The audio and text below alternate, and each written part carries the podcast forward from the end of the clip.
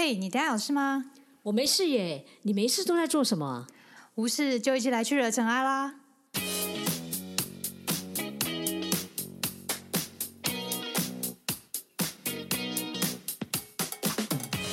我是 Doren，我是 Sandy，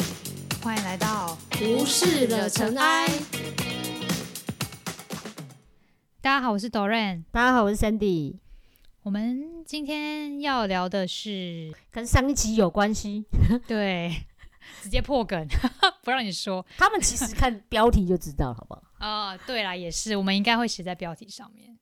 上一集播了，下一集就会知道。即使没有写在标题，可能也会写在对内文里面。其实通常是 我们现在开始学习的，把那个标题弄，就是修的稍微比较好一点点。对啊，就觉得啊，标题也是行销学中一个大学问啊。做这个 podcast，我真的觉得有时候是一个很棒的一个功课，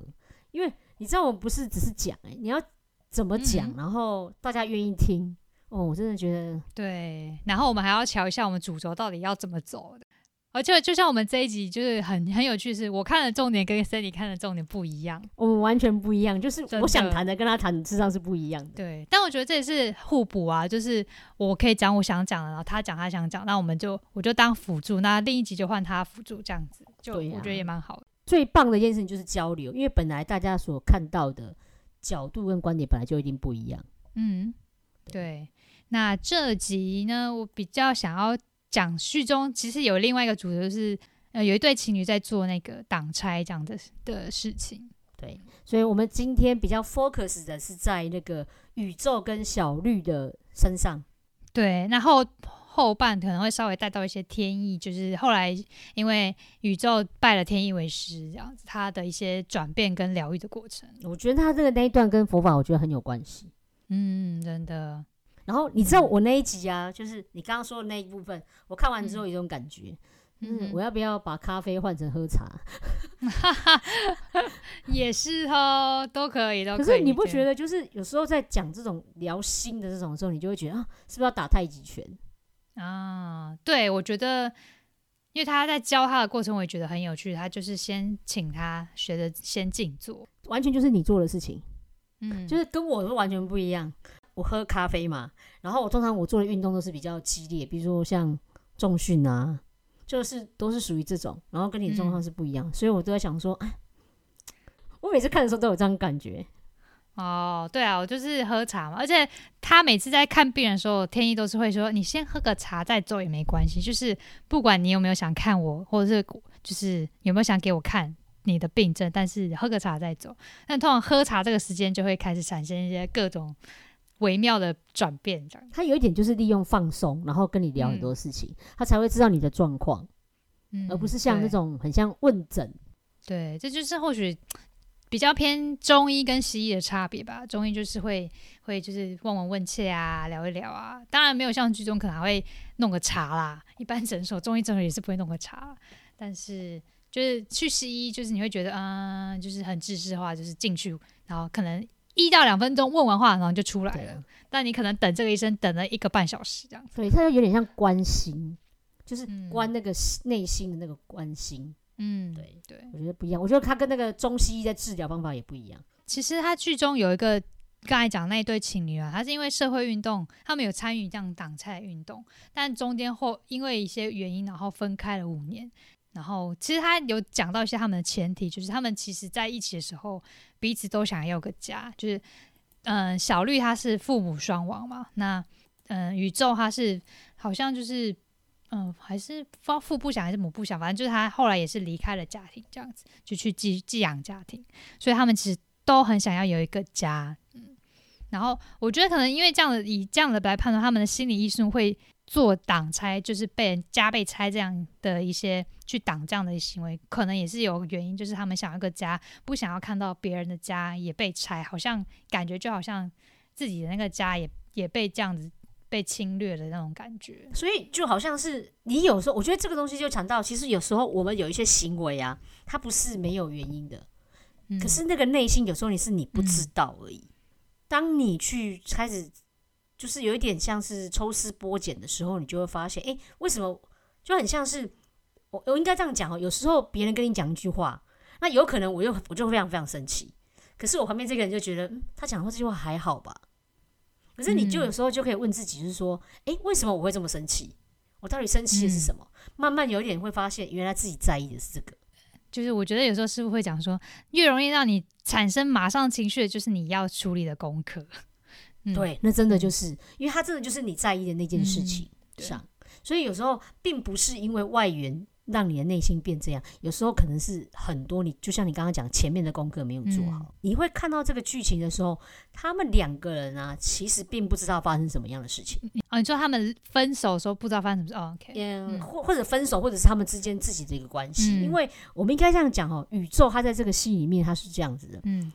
他其实刚开始他没有那么想要去看怎么推拿这件事情，嗯。他是因为就真的是从上面跌下来，然后受伤，被他救了，对，被他救，然后他就帮他推。嗯，可是他也不知道为什么，他推的时候呢，他就会哭。他就会想到他之前的一些家里的状况，他在推的时候，他又很奇怪的是，他是心会痛，嗯。然后可是他也不知道是什么原因。嗯。就是我们前前面就讲，其实有的时候你的心事实上是被影响到了，但是你的身体有一些状况，只是你不知道、嗯不自觉。嗯，对啊，对，所以像他的状况就是这样，他只知道他痛，然后天意师傅他有一个很好的地方，他都常常跟人家讲说，如果你想哭，你就哭出来吧，对对因为他们都是有一些事情大家都压抑着。对，或者是你想睡，还让他睡，就是诶，你要睡多久都让他睡这样子，对啊，因为其实有时候你会需要睡，就是因为你真的累了。嗯可是很多时候你会觉得，哎、我的理智上就很像我明明就很想睡觉，但因为事情太多忙不完，所以就无法睡。在禅修里面，其实有一块很重要，就是你要观察自己身体里面所有的状况。就是，而且我觉得它其实宇宙是有一点愤世嫉俗的这种味道，被盖图啊，或者是被怎么样，他就是觉得这个世界都是都是对他不好的、啊，都是都错的啊，就是会一直都是处于有一种很愤怒或者是心情没有很好的状态。有的时候，我我应该这样说，就因为有时候我去跟大家大家演讲，嗯就是尤其现在很多年轻人，大家会对于现代的社会上，你可能感受到很多很多的不满意，然后特别会觉得啊，为什么不能这样？为什么不能这样？嗯可是有的时候，当我们把它放下来，然后稍微其实看更多元一点点，有的时候你不需要让自己就是把整个人那种心情身上拉到那种最高点。嗯哼，一些社会运动，它会嗯其实上是比较那种，很张力比较大的，对他们张力实际上是比较大的。嗯，对，然后其实你都没有发现，无形当中其实他都在影响你自己。嗯，其实我觉得这部片讲到社会运动，也是某种可能就是我们这一代比起上一代是比较更愿意做这样的一些走出去跟社会议题的发生的运动。对，那相对我觉得也会产生一些问题，就是他们面对这些运动现场一些张力跟状况，他要怎么去处理他后来产生的一些情绪的，或者是产生负面的一些影响，还要怎么去处理？其实比较少聊到这一块。那刚好嗯就是我自己参与的道场的法师有在处理社运这一块的一些经验，他也有一些佛法的观点来看怎么去面对社会的议题，然后怎么去解决自己可能造成的心心理上或情绪上的一些伤害，怎么去防护。那等下会再跟大家讲。所以不趁现在就讲一下。哦，，对对对，等等一下，大概就是等一秒钟这样子，所以我想说，你是要什么时候讲？就想说给大家一个卖个关子，就是他说，哎、那等一下什么时候？嗯，两秒钟、一秒钟之后。所以你的意思是，等一下可以进广告啊，？没有啦，没有啦。好，其实很多人认为就是，嗯，出家师傅啊或佛弟子啊，你只要管好你自己就好，就是。但是以佛法因缘现场来，就是很多人觉得你去那边出去现身是有种太超过了，你就不应该去做这种事情。但是以佛法因缘的现象来看啊，你如果把你自己的身体和你的家人关系，或者是你和社会的关系算进去的话，其实这些因缘是都是同一个场域里面的。那如果有因缘不完善的话，其实都以佛法来讲，就是你都要试着可以去做一些改变，去改善。这样的精神是一贯的，而不是说你只要待在那里，或是不用怎么样就可以。比如说，我你有没有可能是你只顾好自己，然后不顾你的家庭的，很难；或者是你只顾好你的家庭，但是屋子外面脏水啊、臭垃圾啊堆在外面都没有管。即使你再怎么自私，就是你外面都还是臭味都会飘进来，这姻缘一定都是会受到影响的。就是不是只有管好你自己的身体呀、心理啊，就是境界都就会离你很远，它其实一直都在那边。其实它这个就有点像是佛法里面说的，所谓的一些因缘上不可能你只影响到一个人或者是外面东西，其实它是同体共生的。嗯嗯嗯所以才会是说，为什么在佛法里面我们会推所谓的像环保意识，嗯其实都是一样的道理，就是你不要，我们大家可能觉得啊，那就是只是动物，但是不是，因为它整个是影响到整个环境，嗯而当环境变差的时候，其实我们没有人可以置身事外。对，社会运动大概就是会有一些精神，就是最终的精神就是讲求一些公平正义的事情。那就是我觉得他其实就是任何生命在最基础上都不希望吃亏嘛。那即使你没有特权，你也希望被公平对待。其实这是人的一个心性嘛，但不见得成熟啦，因为。但是这样的心性需要被呵护。为什么说不见得成熟？是因为其实超凡入圣的人呢，他不介意被不公平对待，但这是超凡入圣。然后，但是众基本众生心性都是希望被公平对待，所以以佛法来讲，会希望能够照顾这份心意。对，就是比如说你说公正这件事情，没有说只在我们这个僧团里面或是道场里面公正，外面发生什么事都跟跟我们道场无关，就很难有这么好的事情。因为比如说你知道吗？也是缅甸啊，最近翁山书记怎么样啊？缅甸的例就是缅甸政变嘛，啊打仗啊内战什么的，但其实。都会影响到僧侣在村落里面托钵，或者是森森林里面修行的地区被破坏，都其实都对他们都还是会受到影响。嗯，这个就很像那个之前好像有那种宗教法，嗯那时候不是有稍微调整的，嗯然后其实也都是会做一些影响了。所以我就像您说的，就是我们在讲说人间佛教这件事情，它不是说你真的就把你自己关在里头，嗯事实上是你真的要懂得走出去，然后你要去表达。可是我会觉得是说。你有佛法跟观察这件事情的时候，我会自己有发现，就是有两件事情，我觉得我们可能要稍微注意。嗯哼第一件事情就是我们佛法里面所讲的慈悲同理心，也就是当我们在看这件事情的时候，比如说你有时候会很生气，说为什么他就是这样？嗯有没有状况是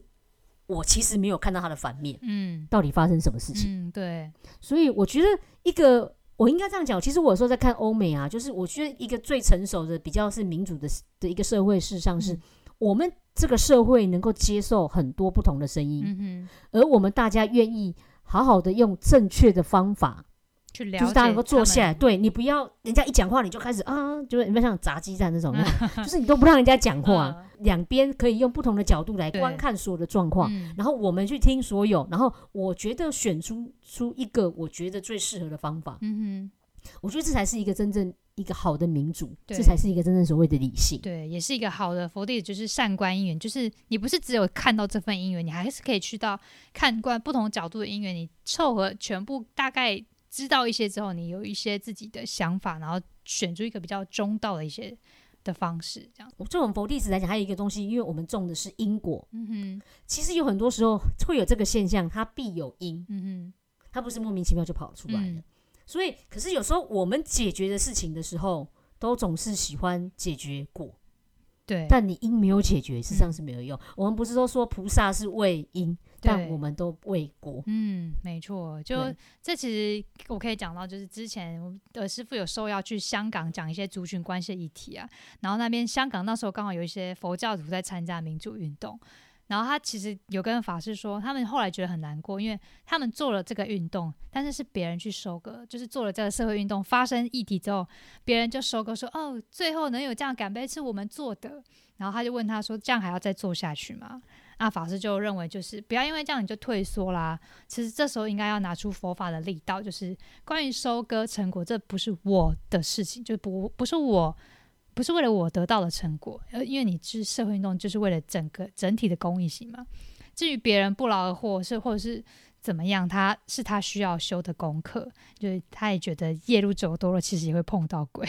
对就可能半夜他也觉得愧羞愧，但是隔天起来他又 又回到本来样子。我觉得就是我们佛法里面讲的利他的精神。嗯当你站在一个点，你觉得诶最适合的那个方法，我觉得我们佛法里面不是智慧这件事情，嗯其实就像这个社会运动，有时候你不是用谁拳头大，或者是谁大声谁就赢。嗯你知道有一些人很厉害是，他都会在无形当中他做了一些事情，可是他都能够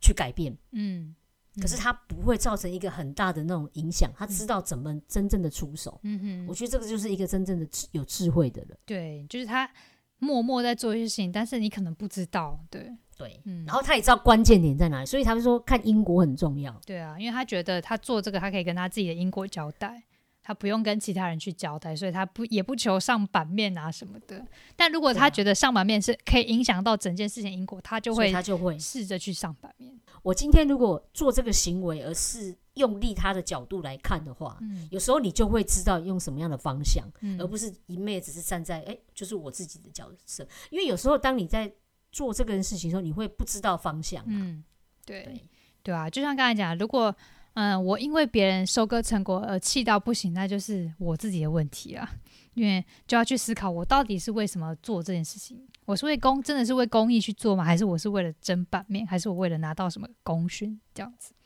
对啊，嗯父母亲其实他有时候在做这件事情，他不会因为说啊这件事情怎么都对儿女比较好，他不会这样，嗯，他们还是会站在就是，因为他会觉得哎、只要对儿女好，他就做了，对啊，所以其实就是一种慈悲、啊。嗯，社会运动，我觉得它也是教一种别因为不顺心的事，然后就只回到静坛打坐，就哦，我遇到挫折，我就赶快回来打坐。禅修训练出来能耐，就是要拿到生活的这个各个方面去用，因为人心的疙瘩啊，或者是黑暗面到处都有嘛，所以就是他。建议刚刚我刚才讲他们那些香港的青年啊，还是要继续做下去，但是要记得就是永远检视你自己当下是否因为无我无私的去做这件事情，然后就着因缘做相对最好的事情。那这就是佛法可以带给我们可以走下去而不会愤世嫉俗的心，这样的心才会健康。因为我们大家都知道贪嗔痴嘛，嗯这个就是我们就很容易犯的。其实那个真的你要杜绝，它真的是需要很大的功夫。对所以为什么佛法他用的方法就是他叫你去做，比如说像六度，嗯哼比如说你今天骂我，嗯可是如果我今天禅定功夫好，我我会我懂的是说，你今天做这件事情，其实对我来讲，把你丢过来的垃圾，然后我又要放到我自己身上，，嗯，对他是知道我就不要接就好了。对，就是他看得懂这个因缘，就是那个因缘是你在受，然后你又想要把它丢出来，然后造成另外一个业，那我就不受这个业，他就是哦，可能就是就稍微那听听，然后就耳边风就带过了这样子。对，就是人家说真的，人家乱丢垃圾，你不要随便乱捡。真的，对啊，而且我觉得其实社运的现场很张力很大，比做慈善还难呢。因为慈善你就是用慈悲心嘛，然后帮助对方离苦得乐，然后你可以看到一些结果回馈，就是哦他生活变好了，或者是哦他有饭吃了，然后他就是很明显的可以看到一个结果。但是社运其实看到的是很难马上有相对的改变。而且你看到都是面对都是不对的制度啊，不对的思想，不对的国家的一些政策什么的，然后看到其实都是很多都是不对的。如果你心里没有一个防护机制啊，就是很容易会受伤。对啊，而且我也就觉得，有的时候社运就是我自己的感触，就是你真的不要人云亦云。嗯。即使是你今天不管是不是接受这个想法，嗯。我觉得你不能说我今天支持这件事情，可是你知道我们常常有时候就是我今天是支持 A 做的时候，有些人会把 B、C、D 全部抓进来，嗯，对，可是你会发现其实 C 跟 D 可能是错的，嗯。但是因为在那个当下的时候，你很容易被煽动，对对，你要懂得去观察，然后真的要要去理解到这件事情，就是用不同的角度上面来看，而且有的时候真的是要看，我觉得是长期吧。我觉得对我来讲，我自己在观察一些事情的时候，而且我觉得还有一个嗯也很重要，就像我们这次的公投，嗯。因为我们常常有时候，尤其在现在这个社会里面，我们很常人家跟你讲一件事情，然后赖传来，你就会相信这件事情，嗯。你都没有去判断这件事情到底是真还是假，嗯，它的影响到底有多多少。嗯所以我觉得我有时候是喜欢去看一些比较站在中立的那种分析性的，对分析性，又或者是他是比较专业的那种证据他会跟你。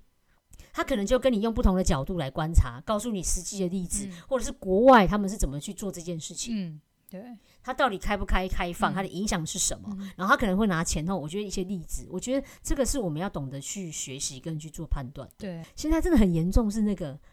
I G 或者是 Facebook，、嗯真的都是同温层很严重。而且某种程度也是有人在经营网军的话，也是蛮恐怖的这件事情。对啊，那我们要怎么运用佛法智慧呢？其实就是三观因缘啊，就是看清楚的话，我们就比较不会这么难过，把自己就是放在旁边，就把我这件事情放在旁边，就是哦，原来我的自己跟身心都是和合临时组成的，不要把自己遭遇看得太大，因为这一切都会过去，然后就会一直会有新的事情发生，也会有过去这样子。比如说，就是你当你看到有缺德的人啊，就是你也不会跟他生气，这是他需要的功课。就像他心里充满垃圾，就是你刚才讲，我们不要把垃圾捡过来自己堆放，这样臭死自己。对，不需要为他这样生气，因为该做的事情永远还是要做。然后，可是不要因为对某甲某乙啊就看不惯他怎么样，然后就去生气。其实这样比较能够把自己的心情防，把自己的心啊比较能够防护好。对，其实我觉得，嗯，社会运动的价值就是它是不断的一直一直在。盯紧的一些恶劣或是该质疑的一些法律或政策，然后也提提醒社会，就是把一些可怕的偏见啊、网军的偏见啊、各种偏见啊，把社会带到一个，把一些这些可能会带到一个什么样的境界，所以他也是需要提醒社会这边的部分。嗯，这个所以在嗯民主社会里面，就是在以佛法来讲，是以自利利他的理想为大圣佛教，就为了整个社会好，就是要做一些能够。帮社会做一些事情的话，就可以支持一些社会运动这样子。对，然后我觉得还有一个点，就是这也是我自己体会到，就是或许站在不同的单位、不同的角度，事实上你所看到的事情不太一样。嗯，对，对啊。可是我有遇到过，真的就是钉子户诶。嗯他真的就是因为他为了钱，然后整个社区其实上就唯一只有他。啊，我觉得所以才会说同理心这真的也很重要。然后我后来一直相信，就是说这世界上很难真正有所谓的同理心，因为每一个人你的背景，然后你的知识跟你所站在的位置不同，其实你所看到的事情事实上是不一样。就很像那个佛法里面，我们常常有这种状况，就是我今天发生了一件事情，然后我就很生气，说为什么会这样，什么不公平？然后佛陀就会站出来说，没有，因为他上辈子发生了什么什么什么什么事情，嗯，所以他这辈子要来还这个。嗯，然后所以这个就是因为你站在不同的点，然后跟你看到东西角度根本就不一样。对对，就佛经中有很多例子，超多的。对，就是因为我之前怎么样了哦，所以我变成我现在会这样。对，记得有一个故事，就是他就是告诉你说，哎，为什么他做善事，忽然他就离，他就马上就就是就有点过世，他就离开了。可是佛陀反而是说，没有，是因为他这辈子做了好事，所以他上辈子做了一些事情，好像。就在因为他做了这些好事，所以让他就快速的还完了这些，还完了，然后就可以升天，不用再来受苦了。或者是说他要到下对，所以对，所以有时候死亡在佛教来看，不见得是坏事，就是你其实是去告到更好的地方。对，有些事情我们没有看懂，或者是因为我们的视野没有到这么大的时候，或许所谓的好事真的不一定是好事，可是坏事也不一定真的是坏事。对，就是还是就是你要善观因缘，善观因缘就是你要。能够看到各方面的角度，跟能够去同理不同的角度，其实很难做到完全啊。但是能够尽量试着去做，这样子。嗯，对，是的。好，所以我们大概在摄影这个部分，我们其实都讲的就是差不多了。对，大概就是这样。再来就是他们角色之间吧，就是他们因为啊，宇宙跟小绿都是因为挡在自己，然后我觉得造成他们身心其实已经没有什么力量来处理他自己的事情了。然后像小绿，他不是因为去推拿吗？还还没有感觉，不会痛。小绿他是一个不喜欢把自己情感讲出来的人。嗯，其实也不只是他，他就是他不是讲他不会痛，他连那个像那个他的那个导演，那个就是我们上次有讲那个 Derek，对对德瑞克，他就跟他讲说，你怎么连生气都不会生气？对，他就说，你就你就生气，你就应该讲你要讨厌的话，你就给他大声的把他骂出来。所以其实他他导演也看到他就是一个喜欢把自己。就是隐藏在内心里面的一个嗯人，可是我一直相信说，他为什么会想要把他隐藏在心里面，也一定是之前发生的一些事情。嗯，对，让他开始养成这个习惯，很难说他之前到底什么原因造成他这样子，但是他就是把他就是习惯性说没关系啊，好没关系，我可以，我自己来可以，然后就是各种就是感觉是很独立，但其实他蛮多，其实把他的情绪是压在那边的。我们很多的行为啊，其实你在当下很不由自主的会产生，可是你都没有发现到，是说有可能是你之前的一些习惯造成让你自己变成这样子。比如说像有人说武装起来，其实那也是一种你过往也一定发生什么事情，把你自己武装起来。对啊，因为他不会无缘无故武装一武装起来，一定是想要保护自己哪个部分。下次不要再受到伤害，所以就是武装自己，但但他可能用的方式是错误的。我觉得这个就是在讲，我们上次跟那个心理学上也有一些关系，就是当你身里面有这样状况的时候，其实有时候你要学会的是对自己坦诚吧，或者是重新去观察你自己。比如说，嗯我们现在就讲说那个，因为其实，在脑科学里面，你不是讲情绪跟理智嘛？嗯，可是有时候我们通常其实它是你，就是所谓的情绪，它一定会跑第一啊，嗯嗯，那个是拉不住的。嗯，然后理智会比较后面。可是嗯。当你有这个状况的时候，你真的可以适度的喊 stop，就是停下来，然后去观察自己，诶，为什么会有这样的情绪？然后嗯。试图的去做一些平衡吧。对，呃然后我觉得后来他们中间产生了各种相遇之后，然后她的前男友啊，不确定有没有分手，反正他就是天呃宇宙就去跟那个天意去学学他的推拿功夫，而且他我觉得有趣的是，他第一个功夫就教他学静坐，然后让他自己感受到他自己的状态跟他人状态。然后他有讲过一句话，就是推拿是互相的，不是你给我什么，人家就要接受什么。每一个来的人都是我们的老师，所以他其实就是希望，嗯，也不是叫人家去下指导棋，就是他都会说我自己只是个推拿的，还会，其实，在佛学里面，我们常常讲根气不同，嗯哼，因为众生大家根气不同，所以你要给的给的东西也不一样。嗯哼，他就是他没有办法接受，那其实你硬给他也还是没办法得到。对对。然后他也讲过，跟宇宙讲过说，面对病人状态，就是说你没有药，你就不要告诉别人家有病。有些时候我们还是无能为力的。然后那那他就问他说，那无能为力的时候该怎么办呢？然后他就说交给时间吧，该怎么办就怎么办。我在想说，天堂说的交给时间，其实在佛法里就是指能够修出禅定般的一个保护力，因为面对这种因缘是让我的干扰能够减少，去做因缘该做的事情。那因那因果最终会显现出你的果报。那我就想起来一件事情，就是你知道，就是我们常常在讲说，有的时候因缘没有来，嗯就是我们佛法里面不是讲六成就吗？其实少一个你都没有办法，你硬强求也没有用。嗯，可是对，当你知道这件事情的时候，你就真的只能够，就是他讲的，你就是交给时间。有些时候你就是做你应该做的事情，然后有时候做成时间的朋友，因为有时候时间到了，你很多累积其实也会忽然就出现了。嗯，对，就让我想到，因为有一段时间，就是对于做讲师这件事情，其实花很多的时间。可是你在嗯做很多的事情的时候，有时候你会发现，它没有你想象中的这样的成果，或者是有很多你想象应该要有的东西。嗯哼，可是，在那个当下的时候，你会有一种很无能为力，或者是说，诶，我已经很努力了，为什么还是没有办法？嗯我那时候就刚好看到佛学的书，他那时候就告诉我一件事情，就是、就是因缘这件事情。他说，嗯其实你在那个当下，就我们应该这样说：如果你今天的事情没有完成，请问你还要不要努力？佛法就告诉我一件事情，就是因为现在姻缘还没有好，所以你才要更要努力，就是等到那个时间来。嗯，它就很像一个那个，我以前有看过一个图哦，它就叫挖矿，你知道吗？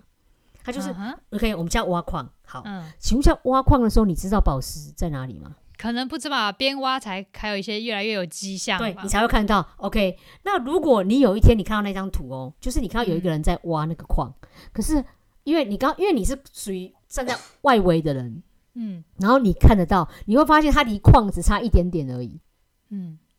他就要挖到了。可是有没有可能你在挖的时候觉得我好累哦？我觉得我想要休息，放弃。嗯，可是如果站在我们的角度，我们就说，哎、你要努力一点点，你就差那一点点了，哎。嗯可是当下他不会知道，嗯所以人家有人才说，那什么叫失败？他们说失败就是当你放弃的那一下，那就叫失败。对啦，但有时候有时候也是该放弃的，但真的就是看因缘去决定。对，我我自己的一个理解是，就是我在看很多我的身旁有些，比如说朋友们，他们是这样，就是我今天，比如说我今天想从 A 点走到 B 点，嗯。有可能你真的没有走到 B 点，嗯，可是因为你中间累积了很多的因缘，嗯会让你不小心走到 C 点或者是 D 点，又或者是嗯。比如说，就像我可能因为这个时代的改变，嗯。然后你就莫名其妙走到另外一条路，可是那真的没有达到吗？不见得，它只是你没有达到 B 点，它只，嗯但是它可能促成你走到 C 或 D，所以对，我们才会说，有时候你不要那么太在意那个点，或许你当中累积的一些过程，嗯哼，它会促进你其他的姻缘。对，这个真的是蛮蛮有感觉的。就是有时候你觉得一时间没有到达这个点，然后就觉得很伤心什么的，但是其实你在中间累积了一些什么。就像以刚才社运的例子来讲，你可能做了一场摄影，或是去做一场倡议活动，但是结果不如你预期，或者是甚至也没人在听你讲，但是你就不会因此而伤嗯伤心难过，你就是继续做你下一波该处理的事情。那你在这当中也是学习到了怎么去 handle 你自己的心啊，然后去做更好的倡议，其实就是一个累积这样子。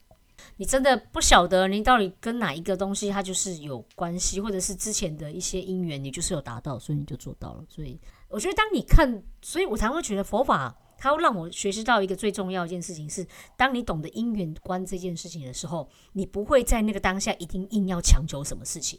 嗯，而你会知道，当你有一些时间，或者是你知道我现在就是某一块因缘没有到，所以我就去做另外那一块我要想要做的事情。嗯，你才不会因为没有到而让你的心情起伏很大，或者是你刚刚说所谓的这就是成败感那种，你就会很重，嗯嗯，然后它其实反而还是真正的影响到你。对啊，这有让我想到那个天堂也说过一句话，不是天堂，天意有说，就是我只是把每个人该有的样子归位而已，就是你。到最后，你可能现在是弯的，身体是歪歪曲曲的，但它有一股力量，或是你自己累积的因缘，它就会帮你带到你该去的地方。而这也会提醒我们，其实我们不应该用呃一样的观点或者是一样的事情，然后来去做判断。对啊，所以其实身体有它一套正确的一个位置跟方式，但你可能以为你现在的身体其实是正确的，然后透过一个推拿师或者是一个。类似 X 光，你发现你歪了，那你就是要慢慢去矫正它。那其实应用在你的生活中，就是诶，你可能发现一些，嗯，比如说社会不公义的事情啊，怎么样，你就要去做一些，嗯，相关的一些调查或者是了解之后，你让他知道哦，怎么样才是对的事情，然后再去做一些相关的倡议，或者是你觉得这样子关系这样的事情这样做是比较对的。所以是。我我觉得他这句话会让我想到，就是你，嗯，从身体上面有一个正确的一个标志，因为很多人我常常听到人会说啊，事情没有绝对啦，没有一定的正确的地方，但是以身身体来讲，就知道身体一定有它一定的位置该放的地方，你哪边歪了就是歪了，对，对。可是有时候歪了也没有办法，因为就是我们长期习惯这件事情，尤其像运动，就是这样，像我们不是常常说受伤，你就会代偿啊，嗯，然后你就会习惯用某一个点啊。对，或者是某一些方向，但是没有办法，就就这样。对啊，所以我会觉得，其实，嗯，有一件事情一定有它比较正确的一个相对正确的一个方式，所以就朝那个方式去做，然后把它归位。不过你这个就想到那个，我们讲习气，习气啊，对啊，因为就是你久了，你久了，你又习惯了，嗯，就是它就好像跑出来的第一个种子，就像我们之前在讲那个唯识学这件事也是啊，嗯，你会发现哦。有没有某一些事情，当它发生出来的时候，你某一个想法就瞬间啪就跑出来了？一定会啊。对，因为它就是你长期练习，或者是你长期种这个种子种下去的，就很像那个我们之前我之前有看过一个影片，他就很好笑，他就说那个他就说什么事情都要练习，嗯，他说连抱怨这件事也是要练习的。当你抱怨久的时候，它就会瞬间跑出来。他们就说，当你天黑了，你就会。因为你习惯抱怨，你就会说：“哈，天怎么那么黑？为什么天气不好？”就是你都已经学了习以为常，很顺口，很顺口，真的很顺口。就是你会什么事都可以讲，对。然后每一件事你都不满意，然后就很像有的时候你就说很好玩，就是我今天比如说谁考了九十五分，你永远看到就是那五分不到，嗯，你永远都忘记看到那九十五分。对对，所以这个就是佛法为什么常常会要养成的习惯，嗯。然后，或者是说，有一些事实上是你过往的习性所造成，刻意让你去做这件事情，它有时候是放下你的习惯，或者是放下你习以为常的事情。对，就是会让你去刻意做一些取代你本来路径脑回路的一些习惯的事。就像那个，你知道，我在上个礼拜刚好遇到一个，就是之前在佛学院念书的一个朋友。嗯哼，就是他现在，因为那时候我们出来的时候，我们就说，哎，他出来了，他出关，从佛学啊出关，他他不是，他只是出来，就是协助活动，所以他出来了。然后那时候出出什么监狱之类的？哎，不是啊，就是他就在里面学习啊，因为那个是那那个是就是学院，学院的学院，对，嗯。然后呢，他就跟我们分享说，他到底学习到的是什么？嗯，他说他学习到第一个最大的影响其实是时间观。嗯，他会觉得说，我们以前不是都觉得好，我们现在比如说洗澡这件事情，不就是应该晚上最后的时候才要做，哦，对不对？可是呢，嗯他就说他在佛学里面教的不是这样，他觉得时间到要做，比如说他现在五点到就叫你去洗澡，你就去洗澡。嗯哼，嗯，然后他就说你就是做什么？他说为什么他要这么做？他说还有一个原因是因为你如果当下不做，你永远都不知道你还有没有下一次可以做。当然，他不能用洗澡，可是他就是让你培养这件事情，就是我在这个当下，我就是做我要做的事情。嗯，你也不要去想到这么多，你就是嗯去做。对，某种程度我觉得有点是修道场的一些规制，就是大家一些活动是基本上都是要一致的。对他除了他除了一致之外，我也是觉得在这样的行为当中去让你发现到是说，哦，原来我们之前有很多的一些过于过往的一些习惯，或许是嗯因为、也是因为这个社会或者是我们习以为常的事情所造成的。对啊，然后我觉得道场那些规制其实都有它背后的道理，就是让你能够很更好的作息，然后拥有更好的身心的条件。对，那时候我有听到是说，为什么他都会要你做这个做这件事情，就像是你就是好好的把握每一个当下，做应该要做的事情。就他们不是在讲说那个禅学吗？他说、嗯有人就是问法师说，诶，那什么是禅？然后他就说，嗯，禅就是吃饭睡觉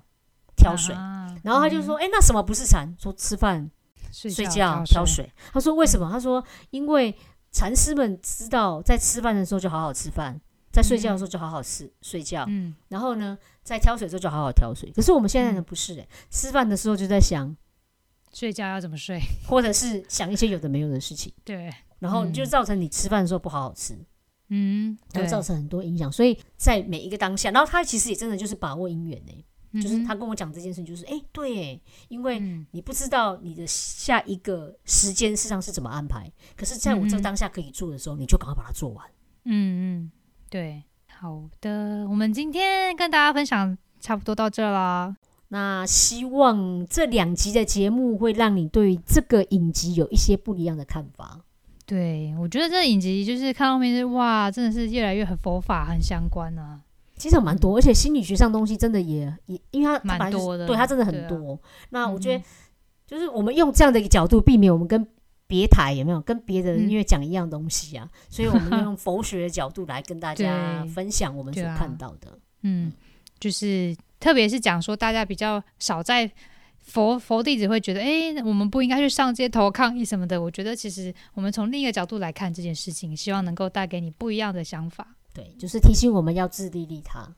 对，然后善观因缘可以从各种角度去了解一件事情。是的，好，嗯那我们今天就到这边，对，谢谢你的收听，那我们下次再见喽，好，那就拜拜啦。拜拜。